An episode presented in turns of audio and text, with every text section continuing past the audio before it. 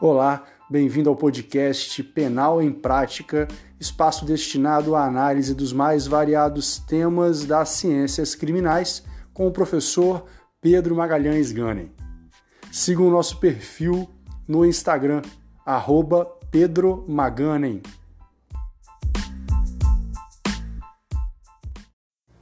Neste episódio, a gente vai abordar uma reportagem da BBC sobre a influência da prisão na mudança da personalidade dos detentos. O título da matéria é Como a prisão muda a personalidade dos detentos.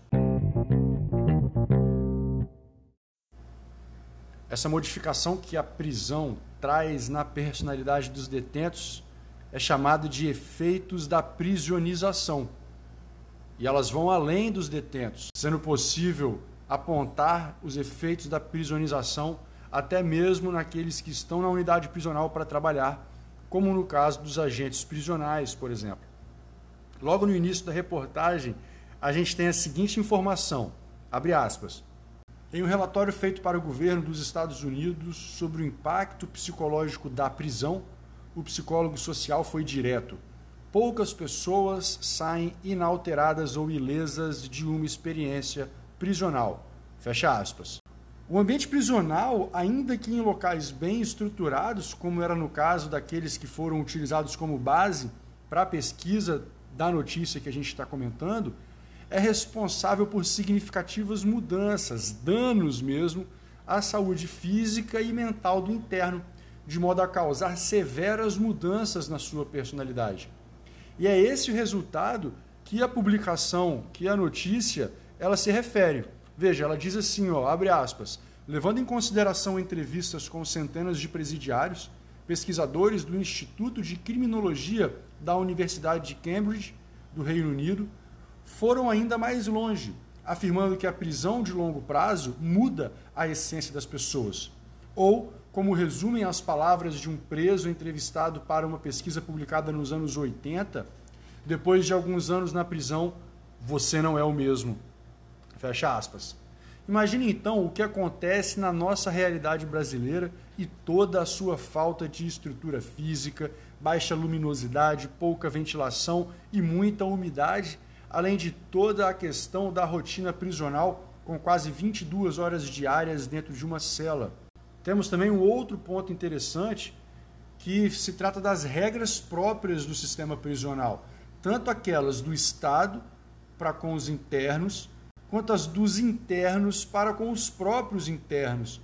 Isso faz com que o indivíduo que se encontra recluso, ele tenha que se moldar e se adaptar àquelas realidades, até mesmo como uma forma de sobreviver em um ambiente tão hostil como é o carcerário. A publicação que a gente está analisando, ela vai para esse mesmo caminho. Ou seja, de que o problema é que essas mudanças de personalidade, embora ajudem o indivíduo a sobreviver à prisão, são contraproducentes para a sua vida pós-soltura. Porque um dos grandes problemas que nós vemos no tratamento para com o preso está no fato de que só se pensa naquele momento em que ele se encontra recluso. Pensa mal ainda, né? Mas o pensamento é unicamente para aquele momento em que ele se encontra recluso. Não se pensa no que aconteceu para que ele chegasse onde está, muito menos no que vai acontecer depois da sua soltura, no momento pós-prisão. E o reflexo disso tudo seriam mudanças na personalidade que vão, de acordo com a notícia, desde a perda crônica do livre-arbítrio e de privacidade, o estigma diário, o medo constante, a necessidade de vestir constantemente uma máscara de invulnerabilidade e a apatia emocional para evitar a exploração por outros, além da necessidade, dia após dia, de seguir rigorosas regras ou rotinas impostas. Dentre as entrevistas realizadas e constantes lá na reportagem, um ex-detento afirmou assim, aspas, eu ainda meio que ajo como se estivesse na prisão. E assim, você não é como um interruptor ou uma torneira. Não dá para simplesmente se desligar. Quando você faz algo por um período longo, isso se torna parte de você. Fecha aspas. É claro que a quantidade de tempo que o indivíduo permanece encarcerado tem forte influência no seu grau de transformação. Quanto maior o período preso, maior a probabilidade de sofrer profundas transformações na personalidade. Mas isso não significa que pouco tempo de prisão passe desapercebido. É o que diz um artigo exploratório realizado em fevereiro de 2018, que aplicou testes neuropsicológicos para mostrar que passar mesmo um período curto na prisão provoca um impacto na personalidade. Novamente chama sua atenção para o fato de que as informações repassadas na notícia que analisamos dizem respeito a pesquisas realizadas em países considerados de primeiro mundo, com condições estruturais inimagináveis para nossa realidade, como no caso de Reino Unido, Suíça e Holanda. Ou seja, se é um fato que a prisão, mesmo em condições muito mais dignas ou menos indignas, causa modificações na personalidade do interno, não há nem o que se falar do que o nosso sistema prisional é capaz de fazer com o indivíduo. E essas informações, elas são essenciais para a gente conseguir compreender a sociedade como um todo, na forma como, entre aspas, devolveremos quem ficou preso para o convívio social. Qual a saúde física e mental e qual a capacidade que esse indivíduo terá de, em liberdade, estabelecer e manter uma boa relação social. E é por isso que esse crescimento da conscientização, ou ao menos das pesquisas sobre a maleabilidade da personalidade, faz com que a gente fique um pouco até esperançoso sobre esses novos esforços para avaliar e atuar nas mudanças causadas no caráter do preso pelo ambiente prisional, o que certamente vai afetar o seu retorno à sociedade. Retorno esse que se dará mais cedo ou mais tarde.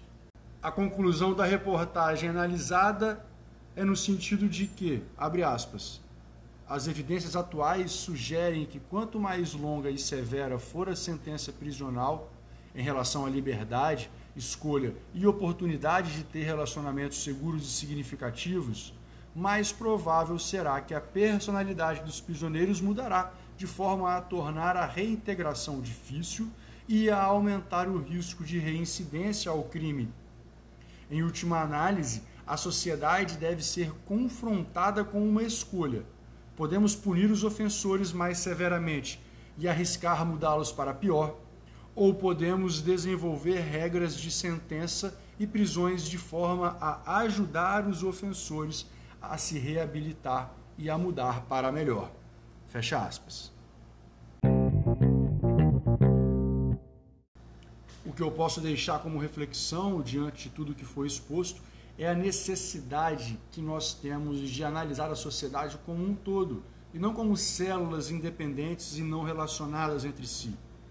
Tanto aqueles que estão momentaneamente presos quanto que estão momentaneamente em liberdade fazem parte de uma mesma sociedade, sendo que a prisão é apenas uma forma temporária e com efeitos gravíssimos de se restringir a liberdade de alguém. Liberdade que, como eu já disse, mais cedo ou mais tarde vai ser restabelecida.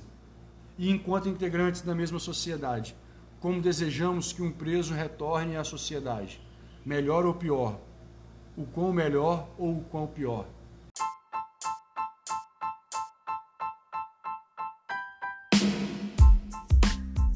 E é assim que nós encerramos mais esse episódio. Obrigado pela companhia e até a próxima.